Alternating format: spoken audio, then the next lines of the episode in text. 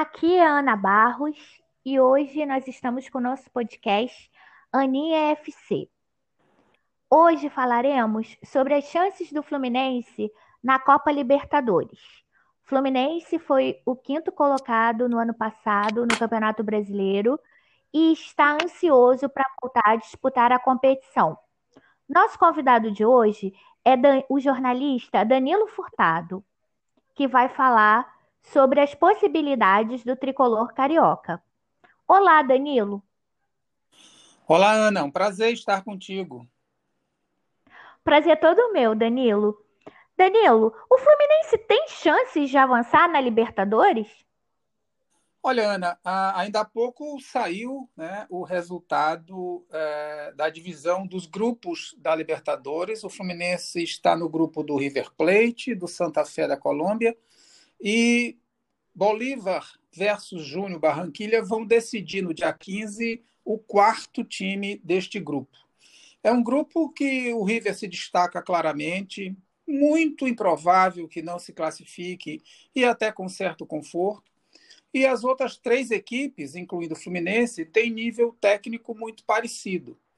A grande questão do Fluminense, Ana, é saber que Fluminense o Roger Machado vai aprontar para essa primeira fase, deixar é, preparado para essa primeira fase. O Fluminense, ano passado, surpreendeu a todos com esse quinto lugar que tu destacastes. É, o mais generoso comentarista não supunha que o Fluminense chegasse a essa posição. No final do campeonato, o Marcão conseguiu manter uma estabilidade e o Fluminense teve um desfecho surpreendente, a ponto de se classificar diretamente para essa Libertadores. Esse ano e agora, o Fluminense é um time ainda, eu diria, desconhecido. O time do Roger, do Roger Machado é um time desconhecido. Como é que ele vai montar essa equipe? Geralmente, os times deles são times que são mais intensos, com marcação mais alta, diferente do Odaí. Mas é cedo para que nós possamos é, identificar esse novo DNA do Fluminense. Fluminense, nesse, nessa fase preparatória do Carioca, perdeu três vezes para times considerados pequenos. Portanto, eu te diria assim, a princípio, que chance há, mas o Fluminense não me parece um favorito para. Nesse. Se sabe exatamente é, qual o nível de competitividade. Danilo, esse grupo D é o grupo da morte? Olha, acho que não. Esse grupo não é o grupo da morte.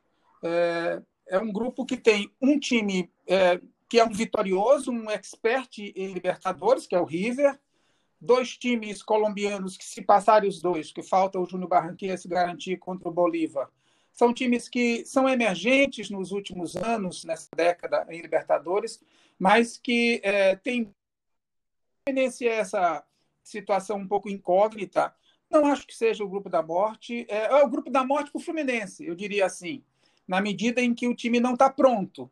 Mas é, ele está longe de ser o famoso grupo da morte. Danilo, além de Fred e Nenê, quais são os destaques do Fluminense?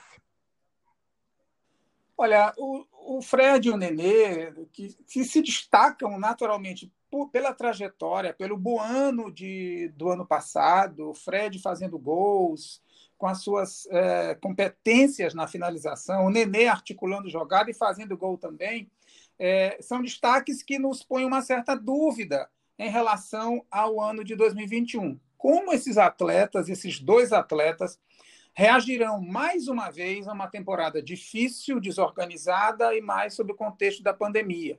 Então a gente tem que tentar imaginar um time que funcione com esses destaques, podendo ou não participar da maior parte dos jogos. Eu acho que a defesa do Fluminense, o miolo de zaga, eu destaco. Eu destaco dentro da equipe o Lucas Claro e o Ninho, com dois jogadores fortes que estão entrosados. O Fluminense tem um bom lateral direito, que é o Caligari. E no meio de campo é indiscutível que o Martinelli e o Iago, o Iago são aqueles jogadores que dão equilíbrio à equipe. Né? São bons marcadores, eles sabem proteger, mas são jogadores de passe fácil, que fazem gols.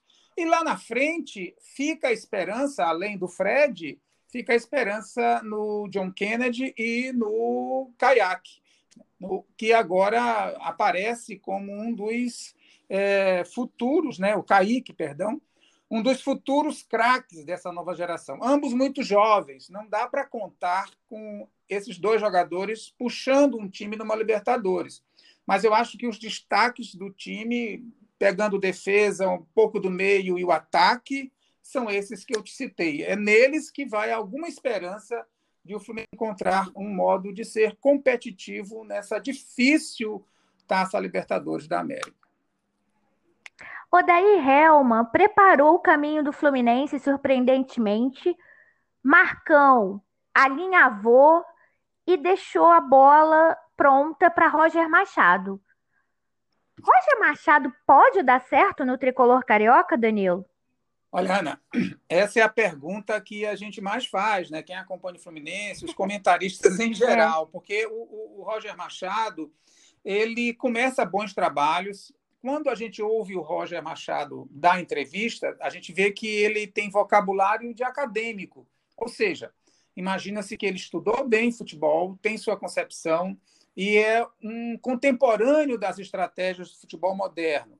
Mas ainda não conseguiu, seja no Grêmio ou seja no Bahia, as duas participações mais relevantes dele que me ocorre, ainda não é, nos demonstrou que está maduro. Ele começa o seu trabalho, ele empolga, mas ele fica no meio do caminho.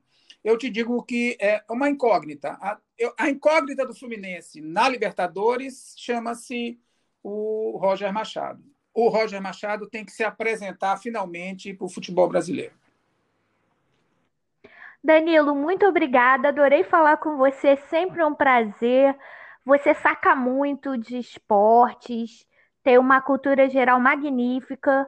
É um jornalista exemplar, uma pessoa realmente maravilhosa.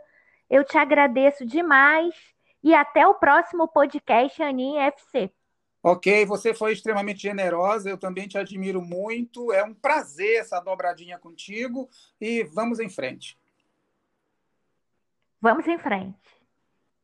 Bom, esse foi o Aninha FC de hoje e esperamos todos vocês no próximo podcast.